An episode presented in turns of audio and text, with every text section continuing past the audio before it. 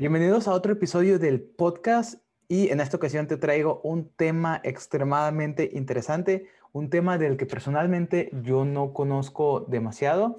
Y de hecho, debo admitir que sí, en realidad de todos los temas de los que hemos hablado aquí, este es del que menos tenía conocimiento y pues cuando tuve que hacer mi investigación me sorprendieron varias cosas. En esta ocasión te traigo al doctor Alan Canela.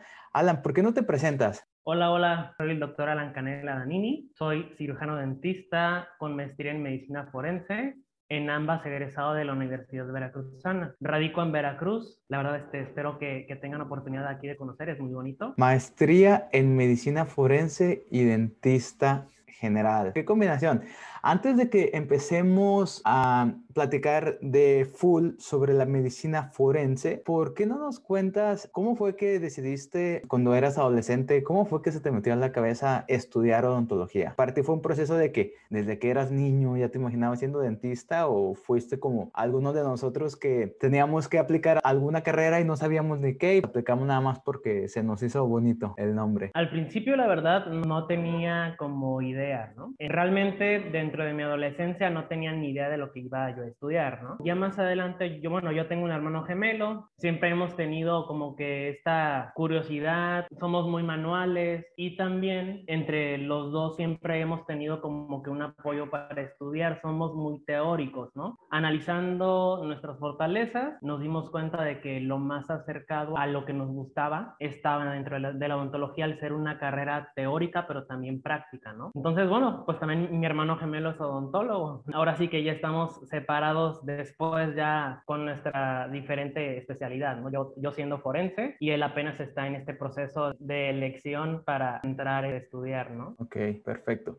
Oye, qué bueno que comentas lo de tu hermano porque me da curiosidad. Cuando nosotros estamos en la carrera, supongamos primer semestre, segundo semestre o primer año, segundo año, en realidad no tenemos la experiencia suficiente como para poder decir con seguridad que queremos dedicarnos a alguna especialidad u otra si es que nos vamos a especializar. En mi caso, pues yo quería hacer orto al principio y hasta que tuve mi primera clase de ortodoncia y empecé a doblar los alambres con los dedos, dije, mm, esto definitivamente no. Y después así he pasado con varias especialidades. Cuéntame, cuando tú estabas en la carrera, ¿cómo fue que supiste que podías estudiar una maestría en medicina forense y, y por qué, o sea, qué, ¿qué fue lo que estaba pasando en tu mente cuando decidiste de decir, ok, esto me interesa, lo investigué y voy a aplicar. Esto, esto, es para mí. Yo me imagino haciendo esto el resto de mi vida. Cuéntame ese proceso. Mira, dentro de la carrera como tal, lo que yo estaba haciendo era ir descubriendo lo que se me facilitaba como tal, ¿no? Te voy a ser sincero, la verdad es que todavía pasando la carrera no sabía yo qué paso dar, ¿no? Llego al servicio social, ahí estuve en un centro de salud también por parte de la universidad, ahí también iba con la idea de ir descubriendo hacia qué área me iba a dirigir. La endodoncia es el área que más me gustaba, ¿no? Yo pensaba, yo decía, voy a ser endodoncista, ¿no? Pero terminando como tal el servicio social, fue cuando realmente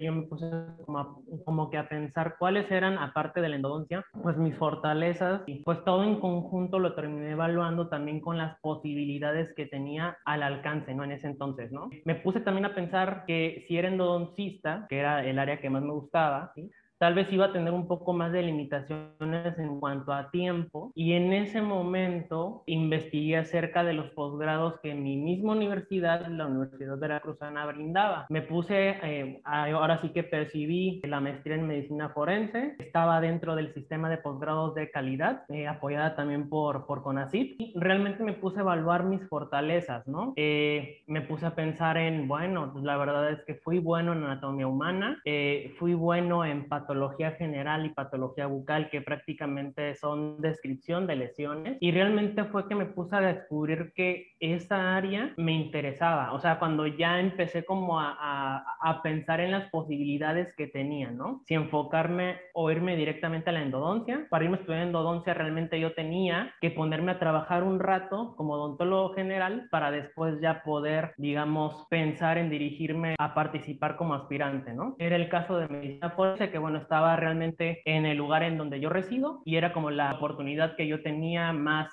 viable, ¿no? Evalué mis fortalezas y realmente dije, no, pues lo, lo voy a intentar, ¿no? Fue como participé y pues quedé, ¿no? Entré. Entonces, eso fue. Me llama mucho la atención que dices que tú tomaste la decisión ya hasta inclusive cuando estabas haciendo tu servicio social. A mí me gustaría poner como que un poquito de énfasis aquí porque hay muchas personas que cuando están estudiando sienten que tienen la presión de tener que elegir antes de graduarse. Y en tu caso, tú elegiste en qué especializarte cuando estabas en tu servicio social. Y nada más me da curiosidad, ¿cuántos años tiene tu hermano trabajando como dentista general? Tiene aproximadamente como unos tres o cuatro. Tres o cuatro años. ¿Y tú que siempre estuviste ahí con él eh, siendo estudiante a la par, viendo pacientes y tuvieron la misma educación? ¿Consideras que los estudiantes deberían de esperarse antes de entrar a una especialidad? ¿Consideras que eh, deberían de a lo mejor trabajar uno o dos años como dentista general para más o menos hacer odontología en las distintas ramas y ahora sí con más seguridad entrar a una especialidad? ¿O cuál sería tú como la recomendación que le harías si alguien en el tercer año, cuarto año o antes de graduarse te dice, es que yo no sé en qué especializarme, estoy desesperado? ¿Qué le dirías a esa persona? Mira, realmente yo les diría que aprovecharan la oportunidad que se les dé al momento. Salir prácticamente del servicio social, titularte y decidir, bueno, pues voy a trabajar un año, es completamente válido, ¿no? Pero también si sales ya queriendo continuar sin perder prácticamente tiempo, también es completamente válido. Como tal, el consejo que yo les podría dar es que al momento de salir, chequen bien cuáles son las oportunidades que tienen, ¿no? Vean cuál fue el área que más les gustó, cuáles son las áreas que tienen de oportunidad y también si, si tienen el, apoyo familiar, pues qué mejor, ¿no? Entonces, realmente como tal, no, les podría yo como si eh, eh, aconsejar, bueno, ¿sabes qué? Ponte a trabajar un año y después ves, ¿no? Yo realmente lo que aconsejo es saliendo ya de la carrera empiecen a evaluar prácticamente qué es lo que tienen, ¿no? ¿Qué está a su alcance? Si se van a poner a trabajar un año, perfecto. Y si realmente tienen ya oportunidad de participar como aspirantes hacia un posgrado, pues también. O sea, realmente yo, yo creo que lo, lo factible es que se avienten a cualquier situación. Perfecto. Entonces, cada estudiante tiene sus circunstancias diferentes y tienen que evaluarlo según cada situación personal. ¿Correcto? Exactamente. Lo que sucede en el caso mío y en el caso de mi hermano, ¿no? Yo tuve la oportunidad al momento y entré. Él todavía está como que buscando su... Y está completamente válida las dos situaciones. Inclusive hay personas que se tardan 10, 15 años, tienen 40, 45 y empiezan la especialidad y también es válido. Muy bien, Doc. Entonces, por favor, cuéntanos todas las experiencias que tuviste cuando estabas estudiando la maestría, desde cómo fue tu proceso de aplicación. En especial, tú nos cuentas que eres de la Universidad Veracruzana, o sea, tuviste que hacer algún propedéutico, tuviste que tener requisitos en inglés, a lo mejor algún examen, a lo mejor alguna entrevista. Por favor, haznos el favor de contarnos cómo fue desde que dijiste, ok, voy a aplicar hasta el momento en el que recibes eh, a lo mejor la carta o a lo mejor el correo electrónico o la llamada que dice felicidades, estás aceptado, vas a estudiar. Muy bien, bueno, para entrar acá a la maestría en medicina forense son dos pasos, ¿sí? El primero es realizar un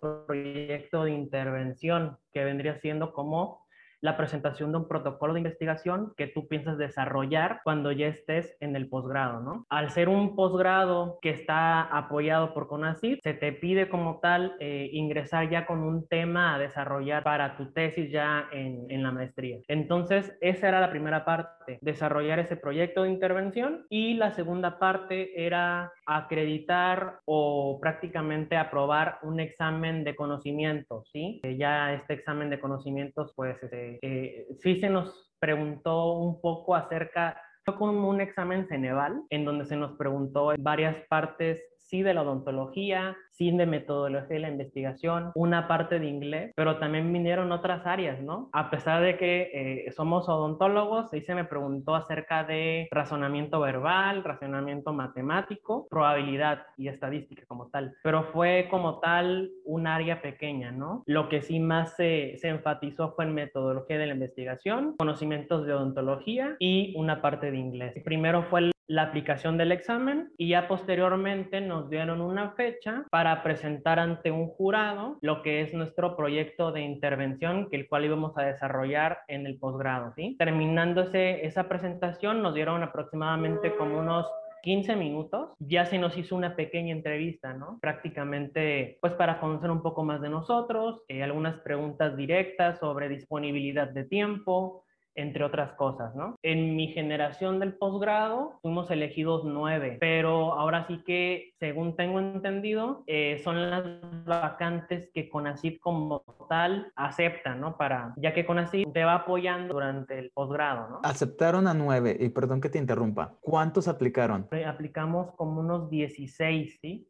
Estadísticamente es factible. Sí, sin embargo, en el 2017, que fue el año que yo realicé este proceso, era un área menos conocida que ahorita, ¿no? Creo que ahorita sí debe, deben de ser un poco más de candidatos. Este, no, no creo que haya aumentado muchísimo, pero sí debe de ser, de ser un poco más este, de candidatos, ya que se está dando a conocer un poco más la maestría aquí en Veracruz, ¿no? Correcto. No, y aparte somos más los dentistas los que nos estamos graduando. Se están abriendo muchísimas escuelas de odontología, al menos en México, y pues ya estamos empezando empezando a ser muchos dentistas. Bien, entonces ahora vámonos a tu vida como estudiante de maestría. Eh, por favor, cuéntanos cómo era un día normal estudiando la maestría y de repente cómo fueron tus primeras interacciones con la mezcla de la medicina forense y la odontología forense y también cuéntanos como cuál es una experiencia o alguna vivencia que tuviste en la residencia que fue como un balde de agua fría o de repente como algo que te pasó que dices, esto nunca se me va, se me va a olvidar.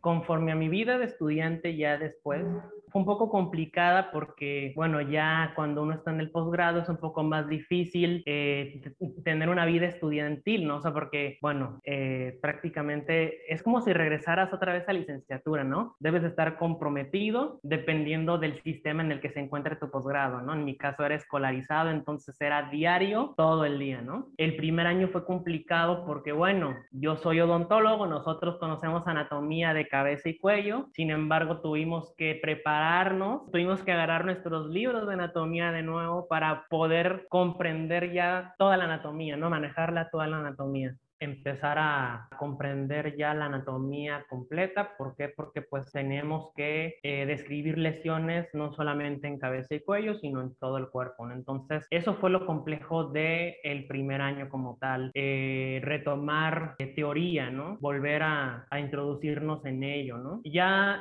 los primeros tres semestres como tal son ahí en, en, el instituto, pero el último semestre ya es ser una estancia fuera, una estancia nacional. A mí, me, a mí me tocó cinco meses estar en el Instituto Jalisciense de Ciencias Forenses y me tocó un mes estar en el Instituto de Investigación Forense allá en La Paz, Bolivia. Fue un mes de estancia internacional y realmente te podría decir que ahí es como tal eh, en donde tuve, digamos, las experiencias ya más acercadas a lo que realiza el perito odontólogo, ¿no? Entonces, si me podrías preguntar ahí, o sea, ahorita retomando tu pregunta acerca de las experiencias que me marcaron, pues yo creo que las llegué a tener ya en mi último semestre en el posgrado, ¿no? En la estancia ahí en Guadalajara y en Bolivia. Tengo, tengo una duda antes, antes de que nos, nos sigas contando eh, tus experiencias, y yo creo que la gran mayoría de las personas que están escuchando esto tienen esa duda. Hablando de, de medicina forense, ¿hay médicos forenses y dentistas forenses? Sí, de hecho me faltó comentar eso. La maestría en medicina forense está abierta para médicos, para odontólogos, para psicólogos y para químicos, ¿sí? Entonces, eh, eso también es lo que hace un poco más compleja la selección para entrar al posgrado, ya que no solamente estás peleando tu lugar con odontólogos, ¿no? sino también con otros, eh, con otros compañeros de, eh, del área de la salud. ¿no? Entonces, este, como tal, la maestría de la Universidad de Veracruzana ya está por cambiar su nombre a maestría en ciencias forenses, que ese sería el nombre más factible, ¿no? De hecho, en otras universidades del país, este posgrado sí se llama así, maestría en ciencias forenses. Aquí en la Universidad Veracruzana tengo entendido que ya se está cambiando el, nombre, ¿sí? Dentro de mis compañeros de mi generación, pues sí quedé con médicos, con odontólogos y con químicos. No habían psicólogos, Por eso te comento que en el último semestre es cuando ya nos mandan a diferentes institutos del país. Yo que estaba en el área de, odontología, me enviaron al, al, Instituto Jalisciense, estuve en el área de odontología legal y en el área de odontología forense haciendo pues diferentes procesos, ¿no? En las dos áreas se realizan diferentes procesos. En el área de odontología legal prácticamente te dedicas a la dictaminación pericial. Ahí, bueno, uno piensa, no, este, estudiar eh, odontología forense solamente es ver muertos, sin embargo no, también estás asociado a todo el aspecto legal, ¿no? Por ejemplo, los casos que nos llegaban, en su gran mayoría, lamentablemente, eran mujeres agredidas, ¿sí? Cuando tenían alguna lesión, ya sea una mordedura, ellas acudían con nosotros los peritos, nosotros realizábamos un interrogatorio y analizábamos, hacemos toma de fotografías, medición de las lesiones. Hay unos criterios como tal que nosotros utilizamos para poder afirmar si una lesión puede ser considerada como huella por mordedura humana. Por lo tanto, aplicando esos criterios, nosotros hacíamos nuestro dictamen y podíamos confirmar si la lesión que tiene esta persona es una huella por mordedura y si esta huella por mordedura nos ayudaba a poder identificar al agresor. Entonces, hay muchos tipos de dictámenes que se realizaban o bueno, que se realizan en el área de odontología legal.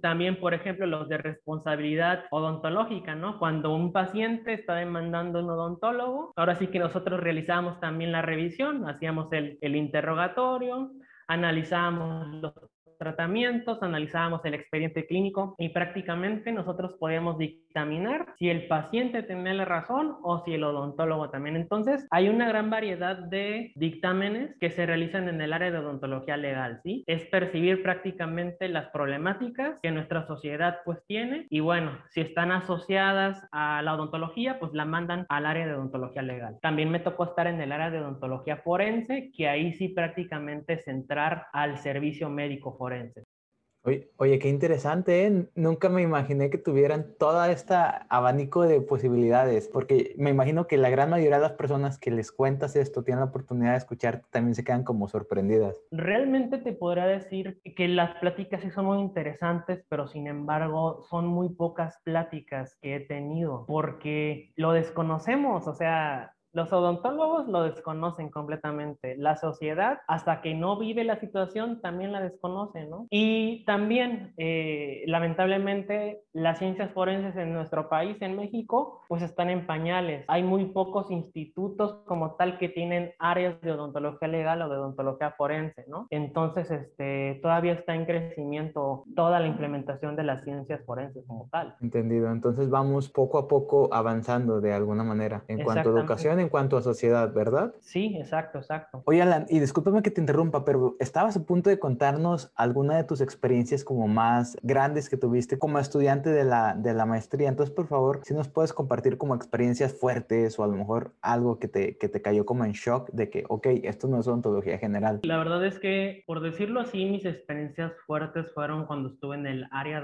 de, odontología forense. Eh, ahí nosotros teníamos que revisar todos estos en cavidad oral, ¿sí? En tejidos adyacentes, pero también en los dientes, ¿no? Entonces, todos estos hallazgos nosotros los íbamos recopilando en un odontograma, por decirlo así. Se llama identoestomatograma. Este como tal es como un odontograma, pero utilizado para ir anotando todos los hallazgos que se puedan utilizar para identificación, ¿sí? También dentro de esta ficha, nosotros también analizamos los métodos eh, de estimación de edad, estos métodos de estimación de edad también para aportar estos datos para que se pudiera eh, identificar a la persona fallecida, ¿sí? Entonces, ¿en qué tipo de métodos de estimación realizábamos? El de la Mendin, que es el método de transparencia radicular, ¿sí? Utilizando este método, que es prácticamente obtener tres mediciones, que es este, la medición completa de la raíz, la medición de la translucidez de la raíz y la medición de la inserción periodontal. Pues bueno, prácticamente utilizábamos una fórmula y así nosotros podríamos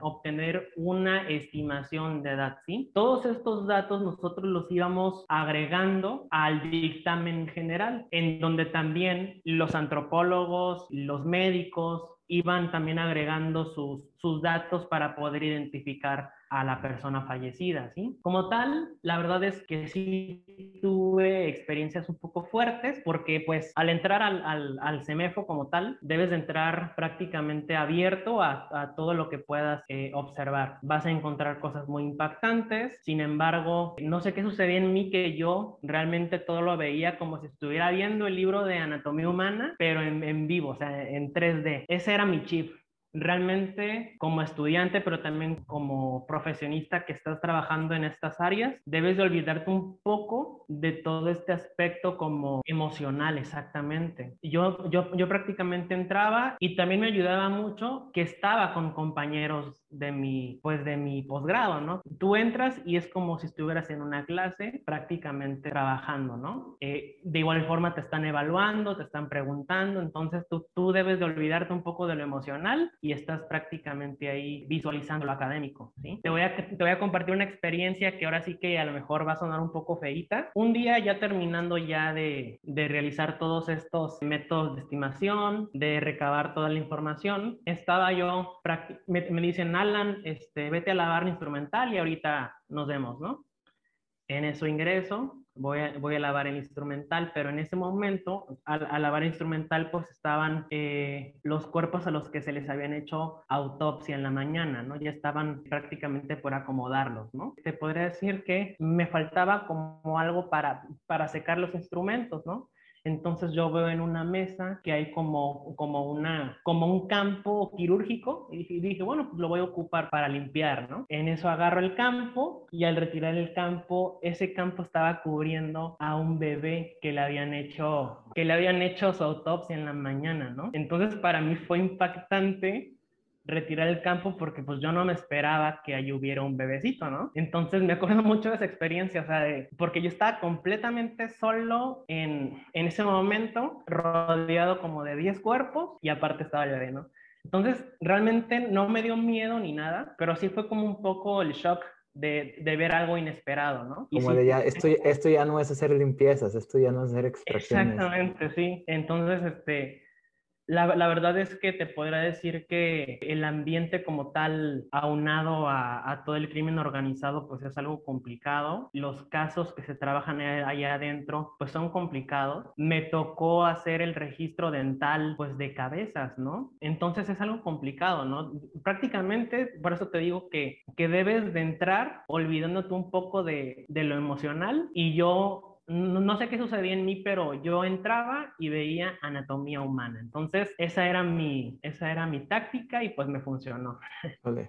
Ahorita, ahorita estoy escuchando y se me vienen memorias de cuando entré al anfiteatro, allá por aquellas clases de anatomía. Fue una experiencia extremadamente impactante no la pasé bien, eh, emocionalmente sí me afectó, así como que yo soy muy como que alejado a ese tipo de temas que tengan que ver cadáveres, muerte y todo eso, y sí mi experiencia en el anfiteatro fue como fatal. Yo preferiría estudiar en una oficina como contador a tener que hacer algo que estás haciendo tú porque yo creo que vomitaría o me la pasaría triste o no sé, habemos personas que no podemos desconectarnos de, de esa parte emocional que como tú dices, eh, cuando entro a la puerta dejo de, dejo de ser este, Alan, ahora soy un, un doctor que tiene que resolver situaciones.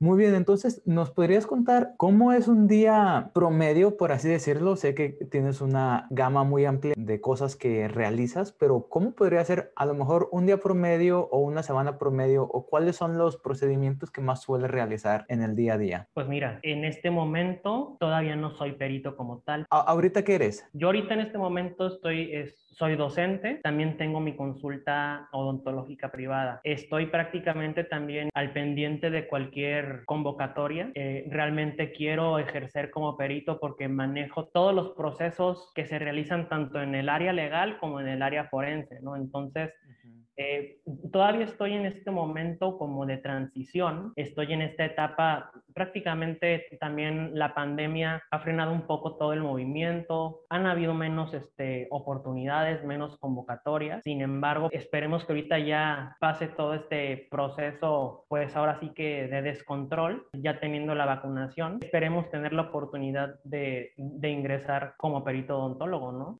Oye, y de repente se me viene a la mente que, así como tú, personas que son buenas, personas que están dedicando, inclusive, ¿cómo tú dirías que es el campo laboral ahorita para alguien que, que, decide hacerlo como tú? Digamos, si eres un endodoncista, sabes que va a haber endodoncias, no va a haber necesidad de endodoncias. En tu caso y en el caso de las personas que están interesadas en estudiar esto, ¿crees tú que el campo laboral se va a ampliar en un futuro o si es como una de las desventajas que tú le verías? Mira, sinceramente sí lo veo como una desventaja porque te podría decir que nuestro país continúa en pañales, ¿no? Hay muy pocos institutos por, por, decirte así, en Ciudad de México y en Guadalajara, y que sí tienen como tal las áreas de odontología legal y forense, pero también las demás, ¿no? Tenemos limitación como tal en los demás estados, ¿no? Podría decirte que es un área que está en crecimiento, por lo tanto, es un poco complicado ahorita poder obtener un lugar como perito, ¿no? Entonces, obviamente no es como desmotivación, sin embargo, eh, sí hay planes para, para la construcción de nuevos institutos, ¿no? Aquí en Veracruz está pensando pensando construir uno en Orizaba, que está prácticamente como dos horas de aquí del puerto de Veracruz. Y bueno, tengo entendido que sí hay planes para la construcción de, de más institutos porque realmente son funciones que se requieren, ya que la sociedad pues lo demanda, ¿no? Entiendo,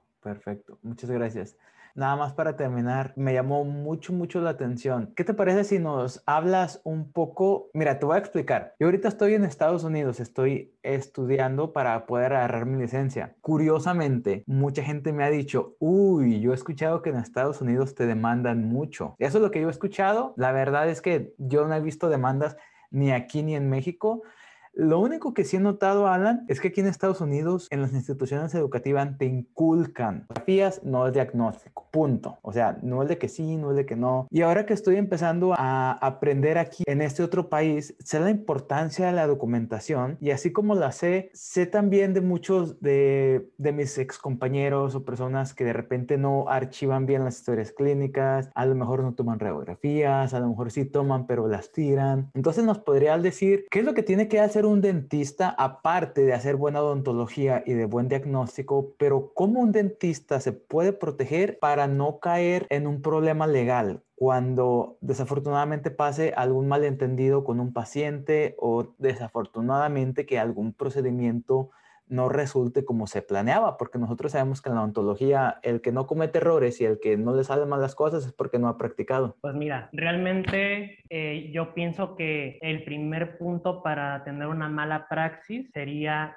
realizar mal un expediente clínico odontológico. ¿Sí? Lo primero que tenemos prácticamente que hacer es consultar la norma 004, la norma oficial mexicana. En este, bueno, ahora sí que en Estados Unidos es diferente, ¿no? Cada país debe de tener sus normas oficiales, ¿no? En México es la norma oficial 004 que habla acerca del expediente clínico, ¿sí? Nosotros los odontólogos tenemos, aparte de esto, consultar la norma oficial mexicana 013, que es para prevención y control de enfermedades bucales. Esta norma norma tiene toda la información de toda la actividad que realiza el odontólogo en su práctica diaria. ¿Qué quiere decir esto? En el apartado 9 está completamente detallado todo lo, relacionado a nuestro expediente clínico odontológico. Ahí viene punto a punto, paso a paso, todos los lineamientos con los que debe de contar nuestro expediente clínico odontológico, todo el orden, ¿sí? Los invito a consultar la norma 013 para que nuestro expediente clínico odontológico esté dentro de la norma y si lo realizamos así, creo que evitaremos problemas con nuestros pacientes, ya que la realización de un expediente clínico adecuado es, es el primer paso para llevar a cabo una buena práctica, ¿no? En este caso, el expediente clínico nos va a ayudar a realizar un adecuado diagnóstico, a plantear los diferentes planes de tratamiento, pero también es el documento que nos ampara, es el documento que nos defiende, por eso mismo es que debemos de hacerlo adecuadamente, ¿sí? Ya que si llegamos a tener algún problema, espero que no lo pasemos, pero si llegamos a tener algún problema, si nosotros tenemos un adecuado expediente clínico, tenemos ese punto que nos va a defender, ¿sí? Si tenemos las firmas de nuestros pacientes, la descripción de todos nuestros tratamientos realizados, las pruebas tanto como fotografías, eh, radiografías, que puedan formar parte de, de todos estos estudios, pues qué mejor, ¿no? Entonces, realmente los invito a que consulten la norma 004 y la norma 013, que son este, prácticamente estas normas que nos van a ayudar a tener todo en regla para evitar en sí el primer paso por una mala praxis odontológica, ¿no? Pues como por ejemplo, esas normas, ah, más o menos de qué nos hablan, de que tienes que tener, número uno, una buena historia clínica, ¿qué más?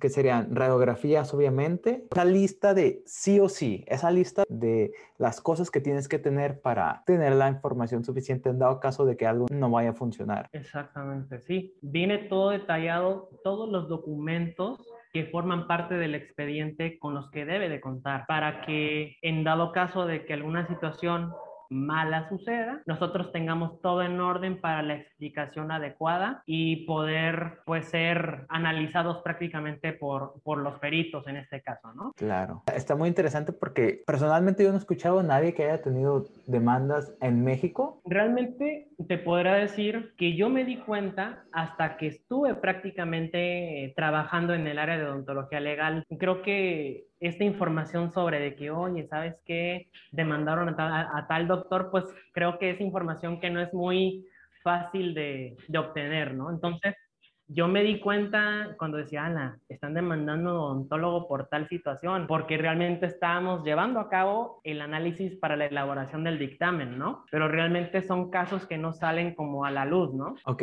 ahora que lo mencionas, ¿cuáles tú viste o observaste que son los casos más comunes donde los dentistas obtienen demandas? Te podrá decir que me tocó analizar o, realizar este, el dictamen en, en, el de una odontóloga que estaba haciendo una prótesis total, pero esta prótesis total como tal nunca ajustó y esto fue debido a el proceso alveolar que era disminuido, ¿no? Entonces, esta situación no fue como tal bien evaluada por la odontóloga, la demandaron porque prácticamente nunca funcionó la prótesis y entonces eso fue lo que se analizó, ¿no? Nosotros al percibir este estudios, ya sea la radiografía panorámica, eh, modelos de, de, laboratorio, etcétera, pues sí percibimos eso, ¿no? Que realmente el problema fue el poco proceso alveolar con el que contaba esa paciente en esa arcada y por lo tanto pues nunca la prótesis siempre iba a tener como mucho peso y nunca ejercía una succión adecuada, ¿no? Entonces ese fue uno de los casos que yo analicé. Realmente fueron pocos casos de responsabilidad odontológica, pero, pero, pero tengo muy en cuenta ese caso que me tocó. Yo me imagino que lo que más nos afecta, y esta es mi teoría, porque a mí me pasa con mis pacientes, cuando hay algún tratamiento que es como muy difícil o muy complicado, yo creo que lo que nos hace falta como odontólogos es tomarnos el tiempo para explicarle las cosas al paciente. Y a lo mejor esa dentista, si, si no se toma el tiempo de explicarle, ¿sabes qué? Este, o a lo mejor no se dio cuenta, no sé, no, no, no estábamos ahí. Pero tú creerías, o en tu opinión, si el dentista se tomara el tiempo de explicarle al paciente lo que está pasando, lo que puede pasar mal, como por ejemplo, cuando tenemos que, en la carta de consentimiento, tenemos que explicar paso a paso opciones y este, cosas que pueden salir mal, ¿tú crees que es algo que los dentistas no están haciendo, que de repente como que no se toman el tiempo? Sí, la verdad es que sí pienso eso. Creo que en cierto modo se está olvidando un poco que, que estamos brindando un servicio para mejorar la calidad de vida de un paciente, ¿no? Por lo tanto, a veces siento que se olvida un poco ese aspecto y a lo mejor por, por prestar más atención al aspecto económico, se descuiden este tipo de detalles, ¿no? Entonces, creo que debemos de ser un poco más analíticos y también explicativos con nuestros pacientes para poder prácticamente afirmar el, el adecuado tratamiento para él, ¿no? evitar problema de legal, ¿no? Más que nada. Perfecto. Oye, este, este tema está súper interesantísimo y es de vuelta algo que la gran mayoría de los, de los, dentistas este, no está muy enterado y es algo que sí en las universidades después de que sales de la escuela son como que las cosas que se empiezan a, a olvidar y olvidamos por qué no, lo, no nos las enseñan. Entonces ya nada más para cerrar este podcast, ¿qué te gustaría decirle a todas, todas aquellas personas que una eh, están interesadas o tienen alguna curiosidad como en, la odontología forense y también eh, qué consejo le darías a aquellas personas que ya decidieron hacerlo y están en el proceso de aplicación? La verdad es que el consejo que les podría dar es que si deciden entrar a esta área forense, es que le echen todas las ganas. La verdad es que es un ambiente un poco difícil, sin embargo, a final de cuentas la odontología es tan noble que cuando realmente te das cuenta que la información que puedes obtener puede ayudar para identificar a una persona o simplemente también para resolver algún problema legal, realmente estamos haciendo un bien a la gente, ¿no? Entonces, al principio podría ser un poco impactante, pero realmente la sensación que tienes al final de poder ejercer un bien es, yo creo que lo más satisfactorio, la verdad. ¿eh? Entonces, es, es, un poco difícil, pero la verdad este, les menciono que, que es una muy bonita área a pesar de lo impactante que puede llegar a ser. Muy bien, muy bien. Pues por mi parte sería todo, Alan. Muchísimas gracias por todo tu tiempo y por habernos dado información que no teníamos tanto en cuenta y que no se nos enseña en la escuela dental y que de repente cuando estamos en la práctica privada, pues son cosas que no nos pasan tanto por la mente. Yo creo que de todos los podcasts, este es en el que se me ha abierto como más el horizonte de los abanicos de, de lo que es la odontología en general y también en lo del el área forense. Muchísimas gracias. Muchas gracias. Muchas gracias a ti por la invitación. Qué bueno que, este, que estoy logrando eso, ¿no? Realmente la discusión de la odontología legal y forense es, es un punto muy importante y esperemos que más personas se animen a estar en esta área. Muy bien, muchísimas gracias Alan, nos vemos en el próximo episodio. Hasta luego.